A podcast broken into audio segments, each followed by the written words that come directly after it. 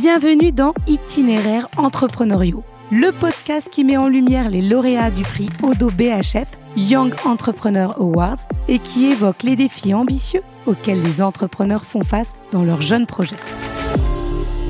Le prix récompense l'innovation et offre un accompagnement privilégié aux jeunes entreprises à fort potentiel. Odo BHF soutient les lauréats en leur apportant une aide financière et un encadrement dispensé par les meilleurs experts. Dans cette saison, découvrez les 4 startups lauréates de l'année 2023 et leurs expéditions entrepreneuriales. Bonne écoute à tous. Je suis avec Luc Piguet, cofondateur de ClearSpace, qui a reçu le prix de l'innovation. Alors, ça fait quoi de recevoir un tel prix? Bonjour. Bah, ça, suscite toujours une émotion de recevoir un prix. C'est clair que euh, nous, on regarde ça dans, dans le sens où euh, l'essentiel pour nous, c'est de pouvoir voler et de réussir notre projet. Mais c'est toujours euh, réconfortant et c'est motivant et surtout ça ouvre aussi beaucoup de beaucoup de connexions et, de relations avec des potentiels investisseurs ou, ou d'autres personnes qui peuvent être relationnées au projet euh, quand on gagne ce genre de prix. Donc ça fait toujours du bien évidemment d'être d'être reconnu. Alors ClearSpace, comment ça a commencé? Est-ce que tu peux nous raconter le début de cette aventure?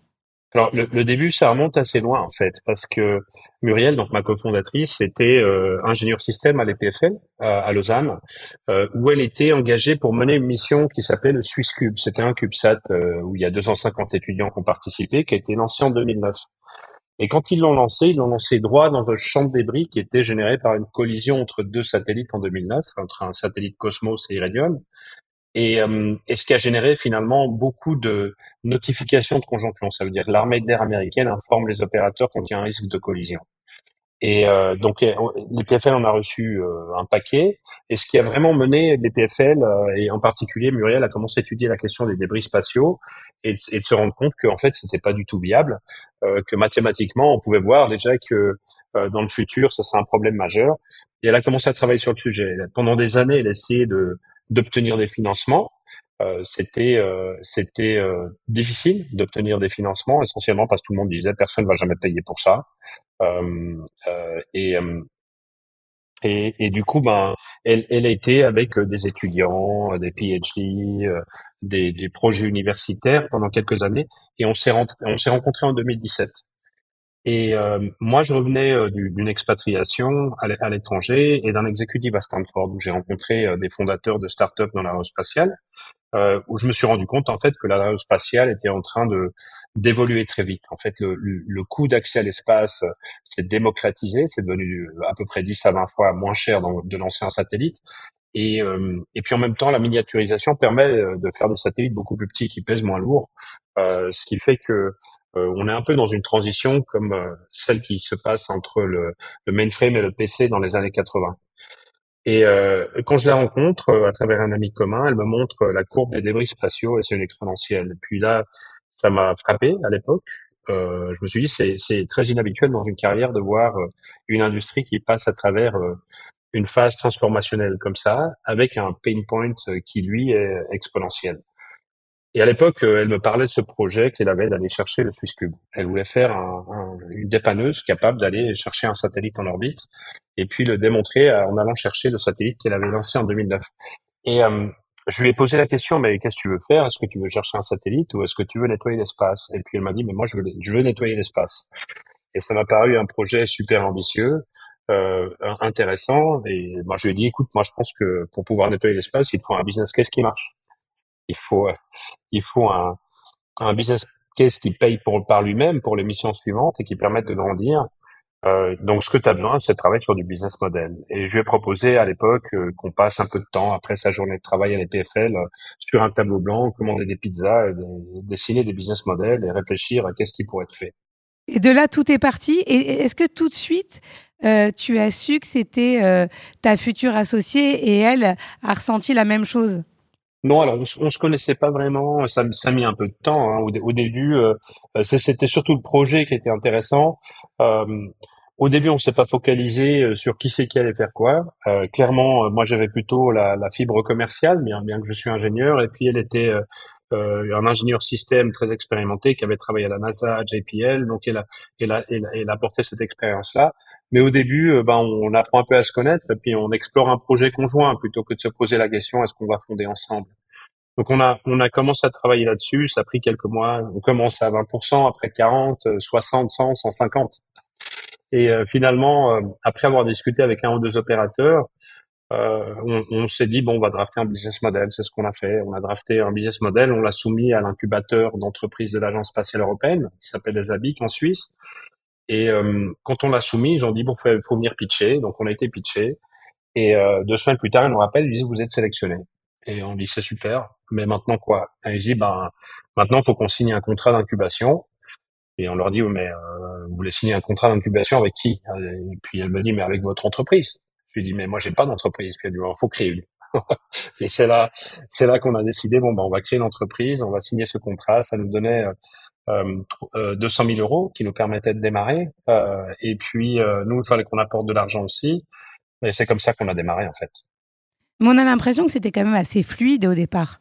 Oui, c'était, c'était, disons, c'était. Par rapport à d'autres entrepreneurs qui se battent pour convaincre, on a l'impression qu'en fait, on vous attendait. Oui, alors non, on nous attendait pas vraiment. C'est-à-dire le l'incubateur euh, de, de l'incubateur de, de l'agence spatiale européenne est évidemment très orienté sur l'aérospatiale et sur l'innovation. Donc euh, ils sont beaucoup plus ouverts que d'autres. Hein. on a été voir pas mal de gens pour essayer de trouver des financements au début, qui nous ont dit que c'était de la folie, qu'il n'y avait pas de marché, que personne n'a jamais payé pour ça, et, et euh, en particulier des investisseurs. Donc à l'époque, on était arrivé à la conclusion que la seule façon qu'on avait de financer un projet comme ça sur le premier vol serait un, un sponsoring. C'était notre conclusion. Et euh, on s'est dit, bah, on sponsorise une première mission, un peu comme ce qu'a fait Solar Impulse. Et puis, euh, et puis après, on trouvera des investisseurs pour la phase industrielle. Donc, euh, c'était un peu l'idée qu'on avait au départ. Euh, ça s'est pas vraiment matérialisé comme ça, en fait. Mais euh, c'était un peu comme ça qu'on était parti au début, parce qu'on a vu pas mal d'investisseurs, où on a vu aussi des, des aides à des startups qu'on a ici en Suisse. Et puis tout le monde me disait la même chose. Il me disait, ouais, mais nous, on donne, on, on, on, donne 100 000 euros ou 100 000 francs suisses. C'est à peu près la même chose maintenant. Euh, Qu'est-ce que vous allez faire avec 100 000 francs suisses? Il vous faut 100 millions. C'est ça qu'il vous faut. Donc, euh, et à l'époque, euh, ce que je leur disais, je disais, mais si j'ai pas les 100 000 francs suisses, je vais jamais avoir les, les 100 millions. Il faut que je puisse euh, démarrer. Et là, ensuite, comment a, a continué l'aventure Cette première étape franchie? Voilà, donc la première étape franchie, nous on a fait, on, a fait nos prédictions en fait. On s'est dit, on, on développe pas quelque chose pour aujourd'hui. Évidemment, aujourd'hui il n'y a pas de clients. Euh, mais si vous, si, tu demandes à, Airbnb, quand ils ont démarré, il n'y avait pas de clients non plus. Euh, Apple, il n'y avait pas de clients non plus. Euh, Google non plus. Facebook non plus. Euh, Intuit non plus. Donc, quelque part, quand on a démarré, on s'est dit, on développe pas pour les clients d'aujourd'hui, on développe pour les clients de demain. Et notre lecture, c'était que l'industrie spatiale allait changer de dynamique opérationnelle dans les prochaines années parce qu'il ne pourrait pas faire autrement. Et donc, on a fait nos prédictions. On s'est dit, en 2026, c'est notre rendez-vous avec l'histoire. Et, euh, euh, et, la question pour nous, c'est qu'est-ce qui allait se passer jusqu'à 2026 Quels étaient les indicateurs qu'on pouvait mettre euh, sur le chemin? Et la, logique, c'était que tous les grands changements dans l'histoire se produisent à cause de, de tendances sous-jacentes lentes. C'est des, des tendances lentes sous-jacentes, personne ne les observe tellement, qui arrivent tout à coup à un point de basculement et tout à coup on se retrouve avec des nouvelles réglementations, euh, des, des, des nouvelles façons d'opérer, des changements quand même assez radicaux euh, qui sont souvent décrits comme des black swans, mais sont toujours la plupart du temps le résultat d'une tendance sous-jacente. Dans l'aérospatiale, on peut les mesurer en fait ces tendances assez facilement. Le nombre de débris en orbite par année, le nombre de satellites lancés par année, euh, le coût des technologies, le, le coût de, de, la puissance de calcul par kilogramme en orbite, ce, ce genre d'indicateurs permettre de se faire une idée. Et notre lecture, c'était 2026, il y aura des changements majeurs. Et est-ce que tu peux nous donner justement quelques chiffres pour que euh, ceux qui ah bah nous écoutent se rendent compte un peu du nombre de débris justement? Voilà, donc aujourd'hui, si on prend les satellites entiers, hein, des, des, des, objets entiers, euh, on, on, on, a laissé de, durant les 20 dernières années en moyenne 74 euh, euh, grands objets en orbite euh, en, en, panne chaque année donc des objets qu'on peut pas contrôler, qui orbitent à 28 000 km heure, donc ils vont très vite, 7 km par seconde. Euh, c'est des objets qui sont très dangereux et problématiques. Euh, ils peuvent fragmenter ou entrer en collision avec d'autres. Et euh, donc on en a déjà plus de 5000 en orbite aujourd'hui. Et après, ces objets fragmentent et ça génère euh, des, des débris de plus petite taille en, en, masse. Et, et c'est ce volume-là qui augmente de façon à peu près exponentielle. Donc si on n'a pas une solution pour désorbiter les, les gros objets, euh, on va se retrouver avec une, une énorme multitude, des, des, centaines de millions de, de, petits objets qui orbitent très vite. Et chacun d'entre eux peut, est un risque euh, létal pour, pour des satellites ou, ou pour des, des astronautes, à cause de la vitesse à laquelle ils vont. Donc, euh, à, la vitesse à laquelle ils vont, ils transportent énormément d'énergie cinétique. En collision, ça a des impacts énormes. Parce que euh, quand on entend, quand on t'écoute, euh, on dit bon, c'est génial, ils ont une solution pour nettoyer l'espace.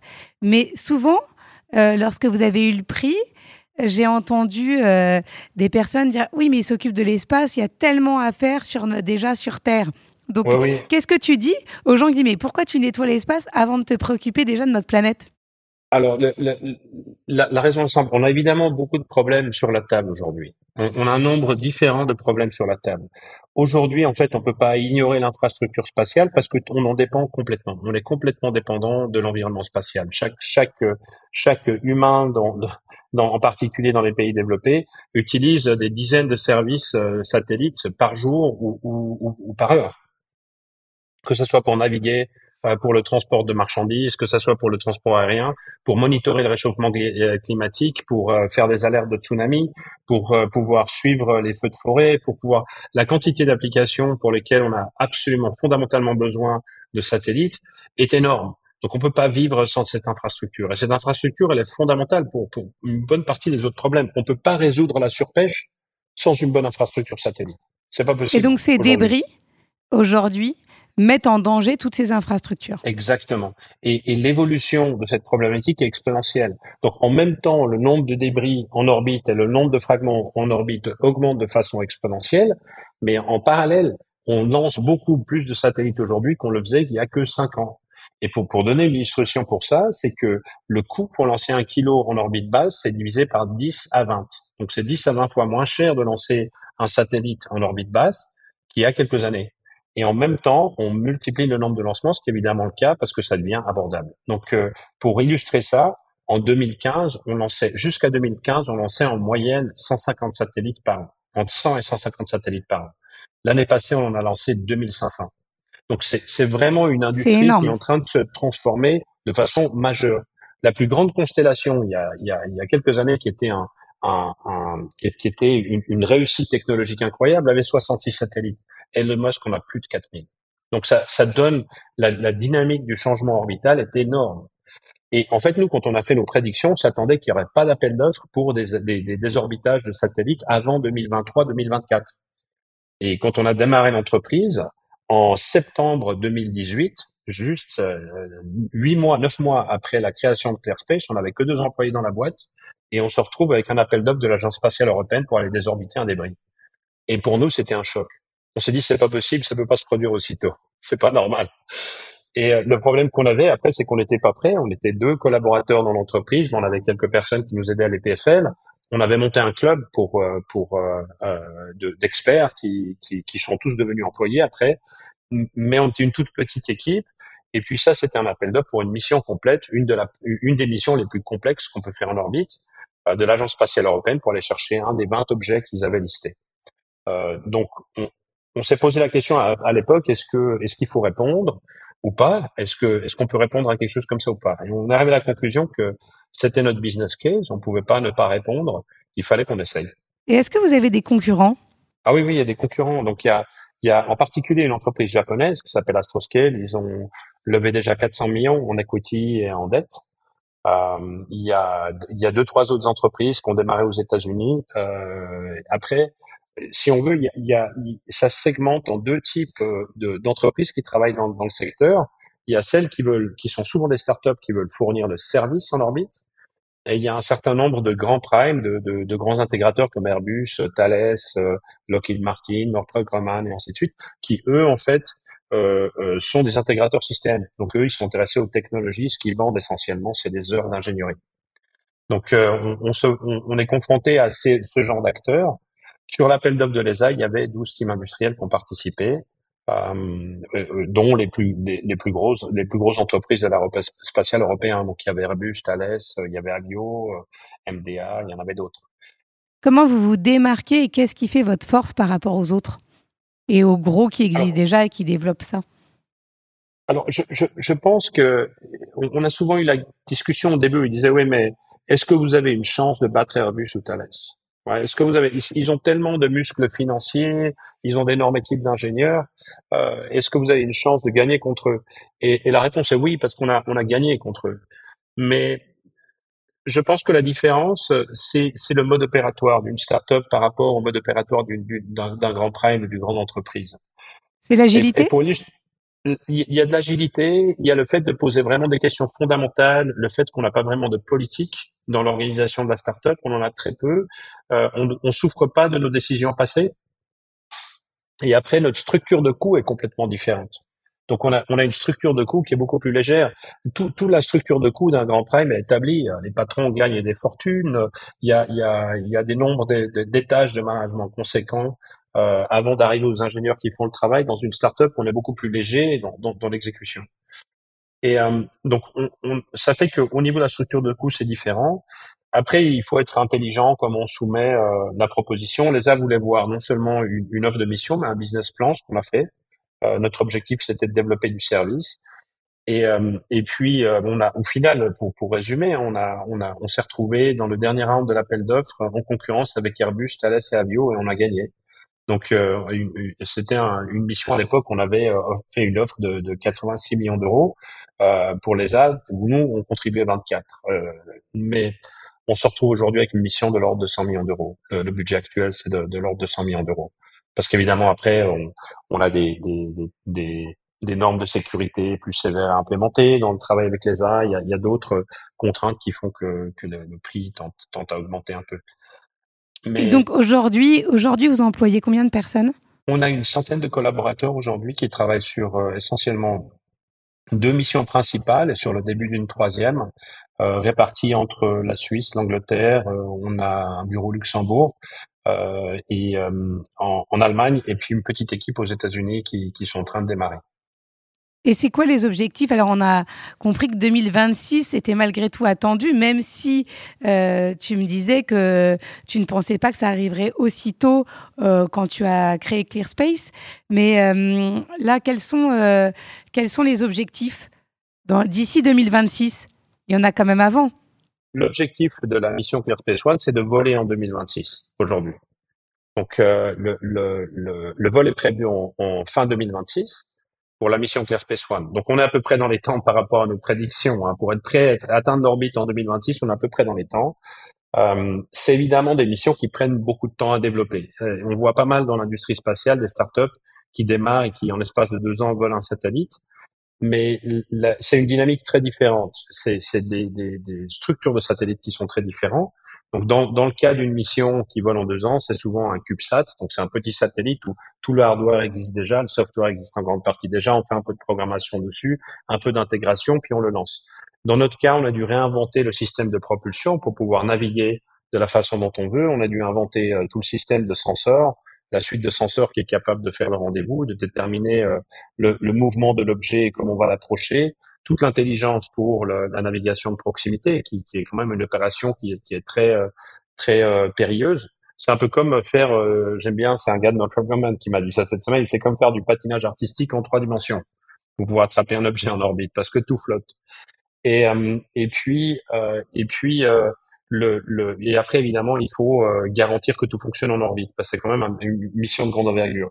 Souvent, on a des discussions avec les investisseurs qui disent, mais pourquoi vous voulez pas en deux ans? Puis on leur dit, ben, on peut faire un kart en deux ans, mais une Formule 1, ça prend quatre. Voilà, ça prend quatre ou cinq de faire une Formule 1.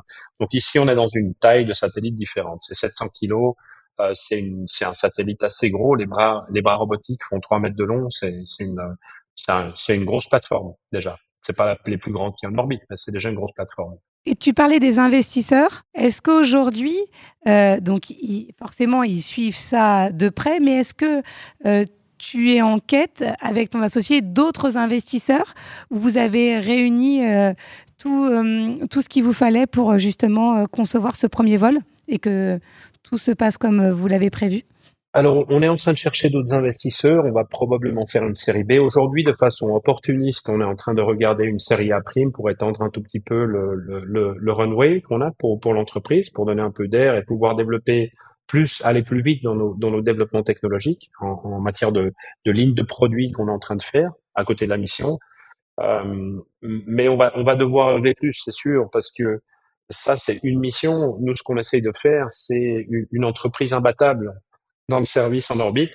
Ça veut dire que au-delà de la mission qu'on est en train de faire avec ESA, il faut qu'on mette en place l'ensemble euh, du système opérationnel de l'entreprise qui permet en fait d'être d'être très rapide sur les prochaines missions, très efficace, euh, d'avoir euh, tous les outils les, les, les pièces euh, de, de, construction nécessaires pour pouvoir faire toutes sortes de missions de service par la suite. Parce que désorbiter un débris, c'est une chose, mais il y a, y a d'autres missions possibles. On peut étendre la vie d'un satellite, on peut faire des réparations par la suite, on peut faire tout un tas de choses.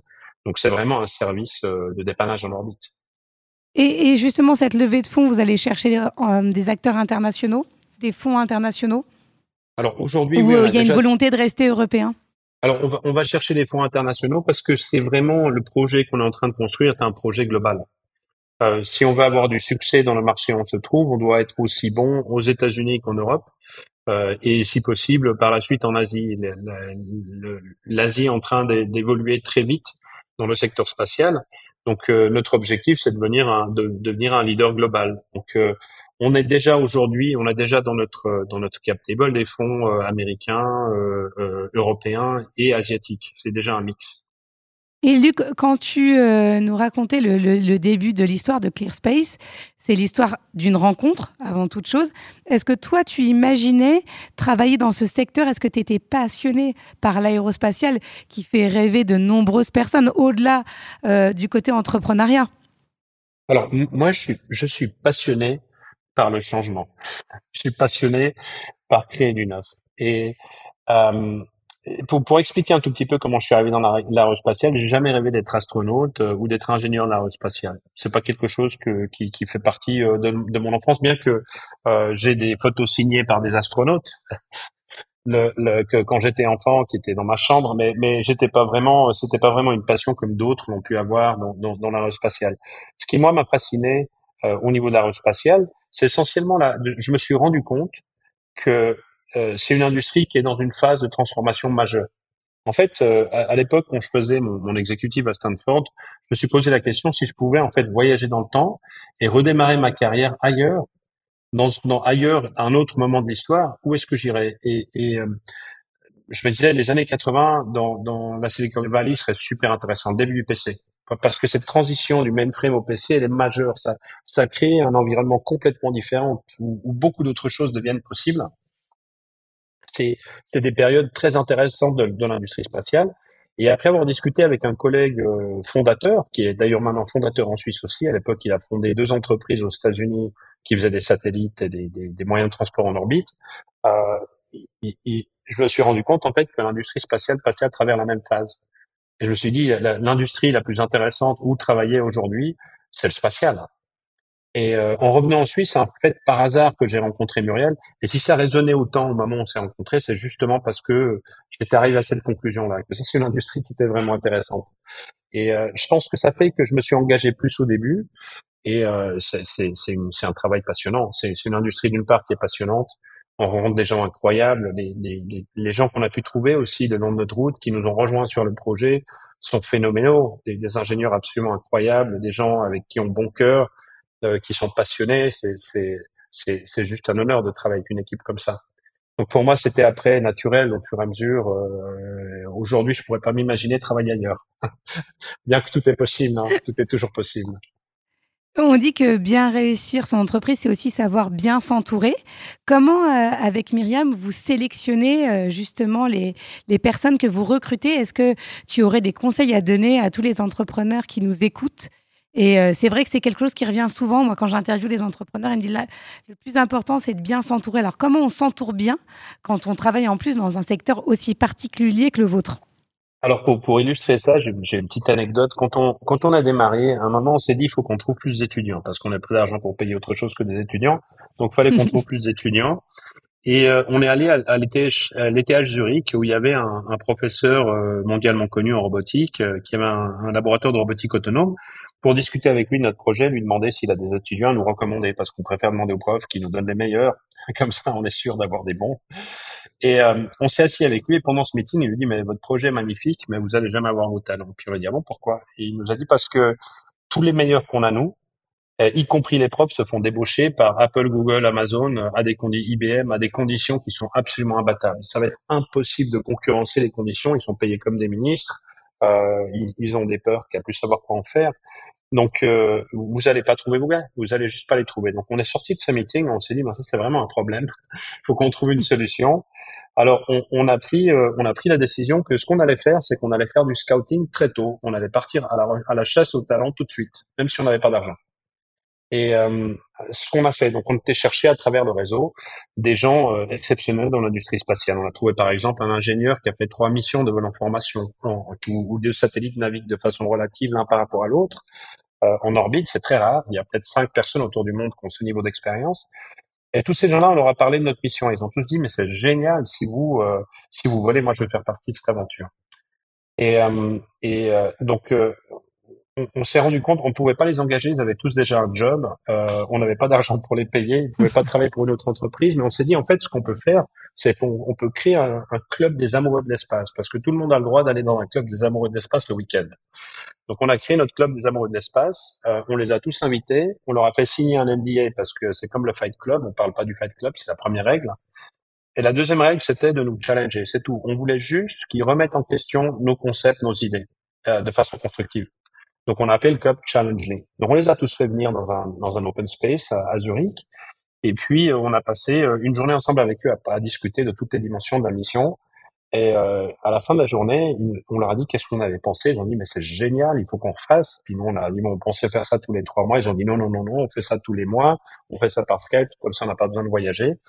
Et on a commencé à faire ça de façon régulière. Et ça fait qu'on avait une équipe, une dizaine, douzaine de personnes qui faisaient partie de ce club qui étaient les, les, on reconnaît tout de suite les bons quand on fait ça parce qu'ils posent toutes les bonnes questions, toutes celles qui font mal, toutes celles qui font, euh, qui disent mais puis ça vous faites comment, puis ça vous allez résoudre comment ce problème?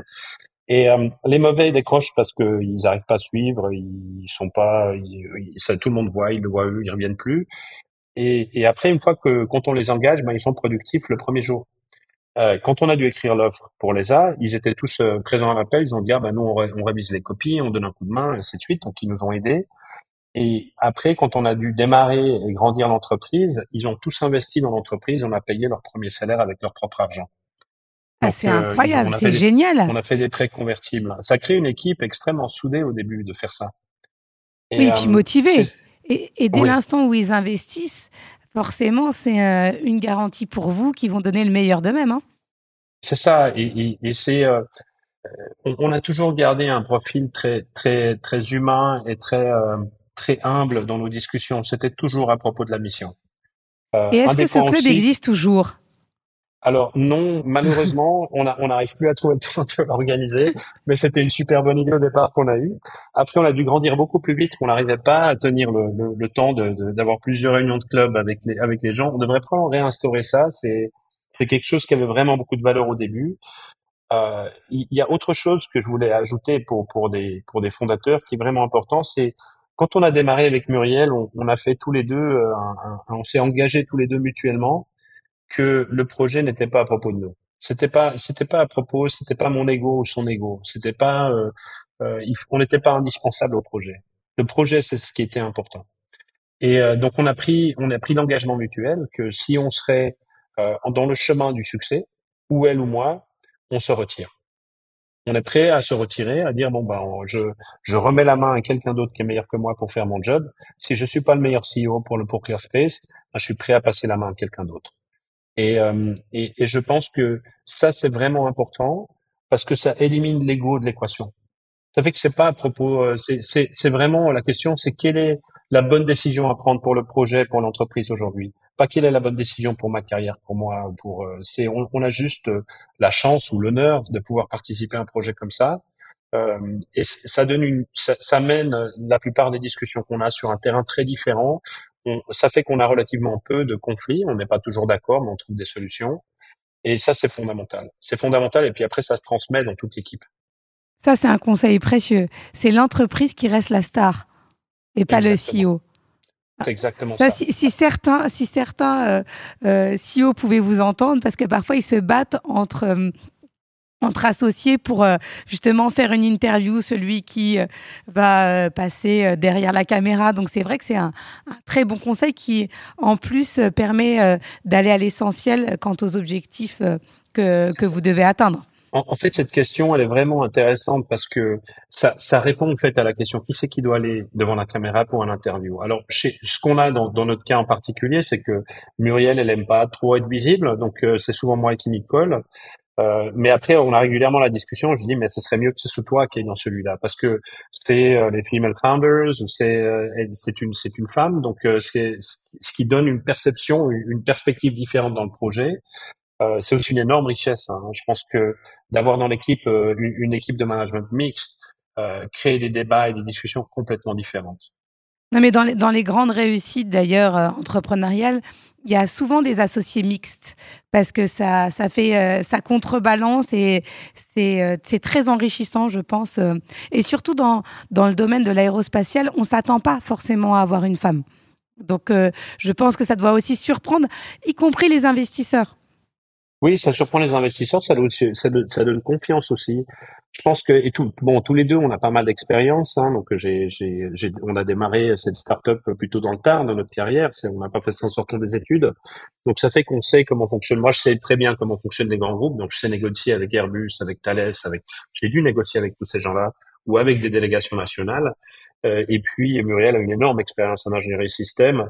Euh, elle a formé des gens pendant longtemps, donc elle a vraiment cette approche euh, de l'éducateur aussi, où le but c'est de faire réussir les autres.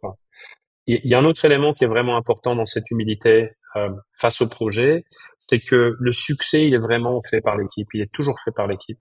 La question, c'est comment est-ce que j'aide les autres à réussir est beaucoup plus importante que comment je réussis ce que je dois faire moi. Et, et en particulier pour les fondateurs. Donc la question, c'est comment est-ce qu'on transforme l'équipe pour qu'ils puissent réussir? Et, euh, et quand on commence à poser ces questions-là, ben ça, met, ça, ça, donne des perspectives complètement différentes sur un projet. Ça donne, ça élimine, ça élimine un, certain niveau de pression euh, euh, pour la réussite, sur la réussite personnelle. Puis après, c'est pour ça quand on, on, gagne des prix, il y a, y a vous les partagez avec l'équipe en entier Bah oui, tout, tout d'abord on les partage avec l'équipe en entier. Euh, on, on, approche ça de façon euh, où on se dit bon c'est super c'est super d'avoir gagné un prix. Euh, nous on a toujours la réaction on n'a pas encore volé. On n'a pas encore volé. Vous allez pouvoir voler avec tous les prix. Ah ouais, euh, peut-être qu'il faut, faut qu'on les utilise comme comme carburant faut qu'on les utilise comme carburant mais c'est c'est c'est effectivement, je pense que ça c'est fondamental et c'est aussi une question de valeur personnelle euh, entre les fondateurs, de partager des valeurs personnelles euh, sur, sur ce plan-là, c'est important. Ça aide énormément. Ça aide énormément si le projet c'est pas propos de soi-même. Et alors, 2026, premier vol. Si on se retrouve en 2028, donc dans cinq ans, qu'est-ce que vous aimeriez, euh, toi et Muriel, pouvoir m'annoncer? Indépendamment que le ah. premier vol a réussi, évidemment, mais comment, à quel état euh, vous pensez être euh, euh, Je reprends ma question, pardon.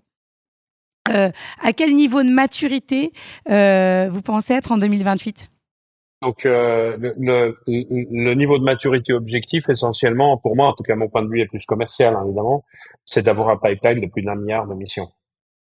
D'avoir un pipeline de missions, on a plus d'un milliard dans notre pipeline en missions à réaliser.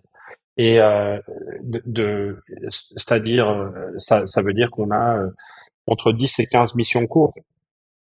À peu près, plutôt des grandes missions au début qui sont un peu plus chères, euh, mais euh, mais l'objectif c'est d'arriver dans ce dans ce genre d'ordre de grandeur là, d'avoir une opération euh, qui qui croît, qui grandit de façon dynamique aussi bien aux États-Unis, en Angleterre qu'en en, en, en, Europe, euh, un, un, élément d'ailleurs euh, par rapport à ça qui est peut-être intéressant pour euh, pour d'autres fondateurs, c'est c'est la façon de créer des entités locales. Euh, on s'est rendu compte en fait que si on veut créer une entité locale ailleurs et dans la spatiale on se retrouve assez fréquemment devant ces questions-là, il faut que l'entité locale ce soit une start-up à part entière. Donc ça veut dire que j'engage un entrepreneur et puis ce que j'attends de lui c'est qu'il crée et il fait grandir son entreprise. et pour illustrer ça en Angleterre ça a très bien marché comme ça à un moment, le, le avec le, le, responsable anglais, qui est aussi le chief of staff au niveau de l'équipe de management, euh, ça sonne, ça sonne pompeux comme titre. on, on a, il a, on a été voir des bureaux parce que là ils sont déjà une trentaine en Angleterre parce qu'au bout de deux mois dans l'entreprise il a gagné son premier contrat. Euh, et puis on va voir les bureaux qu'il a vus à Londres pour s'installer. Et puis euh, on en voit trois puis il me dit alors lequel tu choisis puis je lui dis mais c'est pas moi qui choisis c'est ton entreprise moi je suis en visite ici euh, et je pense que c'est vraiment important parce que c'est pour lui on est tous derrière la même vision on construit tous la même chose et il y a des synergies énormes entre les équipes mais, mais ça reste une initiative personnelle de son côté. Et pour lui, c'est une opportunité énorme de pouvoir vivre à travers toutes les étapes de croissance d'une startup euh, euh, dans le cadre euh, d'un projet qui a de bonnes chances de succès, où on peut euh, contribuer à ce qu'il réussisse plus vite. Et chaque fois qu'on crée une entité, en fait, elle apporte de la valeur à toutes les autres. Parce qu'on a un projet avec euh, l'ESA, donc on a toute une équipe qui a tout un niveau de compétences qu'on a pu atteindre, il y a, il y a de l'IP qu'on a pu produire, du savoir-faire qu'on a intégré, ben, quand la prochaine euh, startup euh, entité ClearSpace démarre en Angleterre, ben, quand elle a un appel d'offres, moi je peux le mettre des super ingénieurs derrière qui peuvent euh, donner un coup de main sur la sur la propap, qui peuvent orienter l'équipe locale, former les jeunes qui commencent et puis créer une dynamique qui est qui est une nettement meilleure de meilleures chances de succès et ce qui leur permet d'aller beaucoup beaucoup plus vite que ce qu'on a fait sur le premier exercice. Et en fait, en faisant ça, à la prochaine qu'on crée, les Anglais et les Suisses peuvent aider donc euh, plus on avance, plus on a de force derrière chaque nouvelle entité qui démarre. Merci Luc. Avant qu'on se quitte, euh, je voulais te demander, est-ce qu'il y a un mantra qui t'accompagne dans ta vie d'entrepreneur que tu suis hmm. depuis toujours? Alors il y en a qu'on devine dans tout ce que tu nous as raconté, mais euh, est-ce qu'il y en a un particulièrement auquel tu es attaché Alors, il, le, truc, c'est qu'il change au fur et à mesure. Alors celui de, 2023. disons, il y a, un, fondamental, et puis il y en a, il y a plein de petites, euh, de, petites idées clés, mais il y, a, il y en a un fondamental, c'est qu'il faut poser, poser toujours poser toutes les questions difficiles. Et je pense que ça c'est, essentiel. Euh, ça commence tout par poser les bonnes questions. Tout, commence par poser les bonnes questions. Parce que si on pose les mauvaises questions, on a les mauvaises réponses. Et, on peut pas produire un bon projet, un bon produit, une bonne entreprise sans poser les bonnes questions ça demande vraiment de poser les bonnes questions. Et souvent, là où souffrent les grands, les, grandes entreprises ou les grands primes, c'est qu'ils ont arrêté de poser les bonnes questions. Et certaines de ces questions sont douloureuses ou difficiles. Mais c'est vraiment pour nous, ça c'est vraiment là. Pour, pour moi, c'est un fondamental euh, dans ce qu'on a fait jusqu'à maintenant. Si on a pu réussir à arriver où on est aujourd'hui, c'est parce qu'on a toujours posé les bonnes questions. J'espère que je t'ai posé les bonnes questions. Merci infiniment euh, d'avoir euh, répondu euh, à toutes mes questions et, et à très très vite et bonne chance avec ClearSpace. Merci beaucoup. À bientôt. On a hâte de voir la suite. Merci à vous d'avoir écouté ce podcast. N'hésitez surtout pas à vous abonner. On se retrouve dans une semaine pour découvrir la prochaine startup lauréate.